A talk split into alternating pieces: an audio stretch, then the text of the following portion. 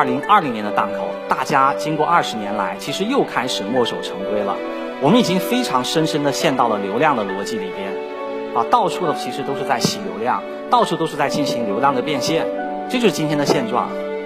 本身的话，我觉得这并不是一个垄断不垄断的问题，我认为它的问题核心在于说有没有能够去激发新型的巨大想象力。啊，这肯定不是宇宙的终点。那么巨大的想象力在哪里？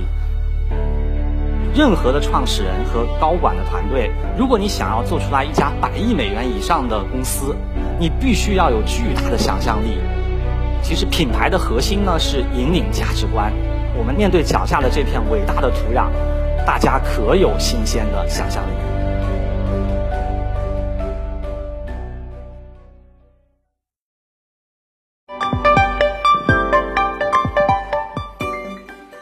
大家好，我是徐艺荣，是小卓嗨购的创始人，啊，很高兴呢，今天在这里跟大家分享。九三年呢，进到了北大计算机系，啊，后来呢，又在斯坦福大学呢读了计算机的硕士，然后呢，我就去了硅谷，IBM 在那里有一个著名的研究院叫阿莫顿，我在那里呢做数据库和数据挖掘的研究，还有五个专利。但是呢，我想我自己啊，可能更是一个相信美感、比较享受设计乐趣的人。那么回到今天的这个分享哈。我们来谈一谈想象力。我有一次在报纸上面突然间得到啊看到一句话，这句话呢是谷歌的投资人啊叫做约翰杜尔他讲的。别人问他说什么是搜索引擎？为什么你要投资它？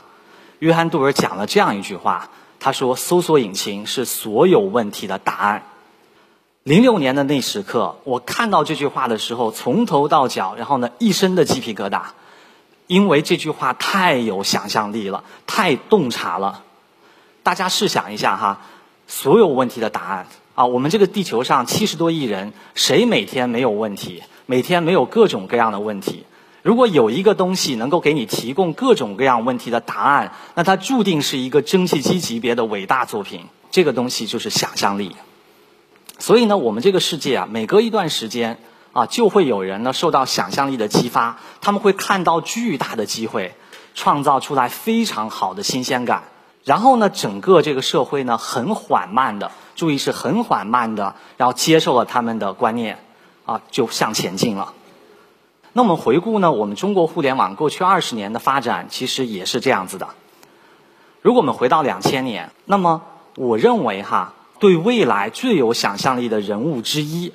那么就应该是马云，啊，那么毫无疑问哈，比方说呢，马云在一九九五年接受浙江卫视采访的时候，啊，他就非常怯生生的、非常谦逊的对着镜头在讲，他说：“二十一世纪实际上是个电脑的世纪，啊，是 Internet 的世纪。对现在的中国企业来讲，应该充分的抓住这个机会。”在两千年的那个时间节点上，马云拥有的对未来的想象力是惊人的。他已经看到了二零一零年，他往前看了十年。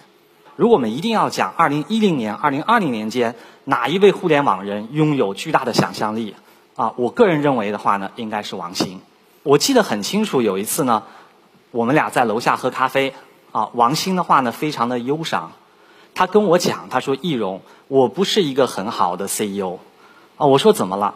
他说我没有融资能力。你看看你是可以融到钱的。果然哈，没过了多久，王兴因为融资能力很差，所以呢他就被迫把他当时的创业公司，然后呢卖给了另外一家大企业。不久的话，我在一次 CSDN 的会上面见到了他。突然间，王兴就问我，他说：“易容啊，你怎么看待团购？”我跟他说：“团购没戏，何况你是个做互联网的，搞什么团购，对吧？”搞这么重的线下的事情，肯定没有未来。但是呢，王兴是了不起的啊，因为我们都知道哈，今天我们看待美团这家企业的时候，它已经是巨大的服务业平台了。在二零一一年的时候啊，据说王兴就在跟他的内部团队成员在讲，说我们美团的未来啊是服务业的亚马逊。注意哈，这句话在二零二零年看起来平淡无奇，但是在二零一零年看起来是了不起的巨大想象力，是非常新鲜的。任何的创始人和高管的团队，如果你想要做出来一家百亿美元以上的公司，你必须要有巨大的想象力，一定要向前能看到十年。所以呢，今天我们又到了二零二零年的档口了。啊，我们大家的想象力是不是新鲜的？是不是惊人的？我们可以想象，可以看到二零三零年吗？啊，我们的现状呢非常的清晰。现状呢是说，大家经过二十年来，其实又开始墨守成规了。我们已经非常深深的陷到了流量的逻辑里边，啊，到处的其实都是在洗流量，到处都是在进行流量的变现。啊，我们在贪婪的攫取用户的时间。用户时间在线上今天的集中程度远高于土地在线下的集中程度，而所有的用户就像肉鸡一样，很快这个地球上会产生几十亿个肉鸡，哎他们也非常的毫无生趣，这就是今天的现状。本身的话，我觉得这并不是一个垄断不垄断的问题，我认为它的问题核心在于说有没有能够去激发新型的巨大想象力。哦，这肯定不是宇宙的终点。那么巨大的想象力在哪里？好，那么我们可以回到一九九七年。一九九七年呢，这一家叫做苹果的公司其实已经濒临死亡了，而刚刚继任的 CEO 呢叫做乔布斯。那么我们都知道，乔布斯用了四年的时间做了三件事情，啊，他整个把苹果公司重新的复活了，变成了现在全世界最伟大的企业。那他在四年的时间里，一九九七年到二零零一年之间。啊，他做了哪三件事情呢？这个是值得我们反思的。他做的第一件事情，啊，我们大家也许知道，他就是首先啊，他帮助苹果公司找到了存在的意义。乔布斯说：“我们苹果公司的存在，就是为了赞颂那些疯狂的想去改变世界的、特立独行的、独立思考的伟大的创新精神。”所以呢，自一九九七年往后，苹果公司永远在赞颂这样一种疯狂的改变世界的伟大创新精神。那么，他做的第二件事情，他不能用米黄色壳子的同质化电脑来承载这样一种伟大的价值观。那么，第三件事情是什么呢？恐怕在座的同在座的大家就很难理解了，就是创造了苹果的体验店。世人都以为啊，苹果是变成了伟大的品牌、伟大的公司之后，才开设了实体体验店的，这是绝对的错误。实际上的话呢，正是因为苹果创造了体验店，它才变成了伟大的品牌企业的。因果关系是这样的。所以呢，如果我们看二零三零年，我们有有 N 多个、N 多个可以去去做的巨大想象力。这里的话呢，其实给大家的是一个例子，就是说，如果我们激发想象力，可能这样巨大的新机会之一就是创造品牌。总结一下哈，其实品牌的核心呢是引领价值观。整体来讲的话呢，通过你的设计、产品、体验、社群、便利，你构成的是一幅热烈围坐、丰富生活的美好景象。你在召唤着人们前行。啊，这是一种精神文明。品牌是一种精神文明，这是它的本质。如果我们从二零二零年往后看，在我们脚下这片伟大的土地上，它一定会诞生全世界级别的伟大品牌的。这张图呢是著名的投资人啊达利欧瑞达利欧前不久分享的一张图。这张图的横轴呢是时间，最左侧的话呢是一千五百年，右侧的话是两千年，就是我们现在。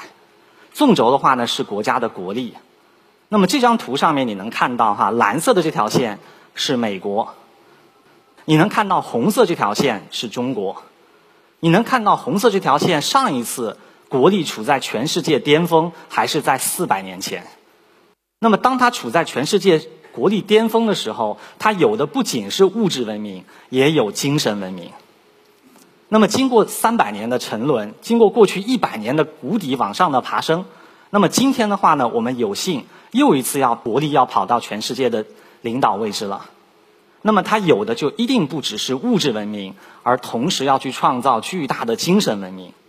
那么有趣的是呢，今天我们这片土地上的人们，尤其是从业者，大部分人对品牌的认知都是错误的。啊，那么叫做只有牌没有品。我们只有销量，但是我们从未引领什么；我们只有流量，但是我们没有内涵；我们只有物质文明，没有精神文明；我们只有技术，没有设计。技术跟设计的重大区别是什么？作为我这样一个技术出身，但是相信美感、喜欢享受设计乐趣的人来讲，答案是这样的：技术可以改进的是效率，它提升的、创造的是物质文明。但是设计是一种表达，它可以创造的是精神文明。设计是一种表达。我们国家最优秀的人才不应当仅仅是去学技术，而也要在接下来的十年、二十年甚至更长的时间里去从事设计创意相关的行业。否则，我们不知道如何表达自己。仅有效率是不可以去引领的。仅有效率就是翻来覆去二十年的流量生意。用户早就不喜欢了，他们需要高级的精神内涵，需要创造精神文明。所以呢，再一次哈，我们大家面对脚下的这片伟大的土壤，无论是他面对接下来的十年的巨大创新机会，还是四百年一遇的全世界级别的真正意义上的有设计、有体验的丰富人们生活的伟大品牌，大家可有新鲜的想象力？好，谢谢大家。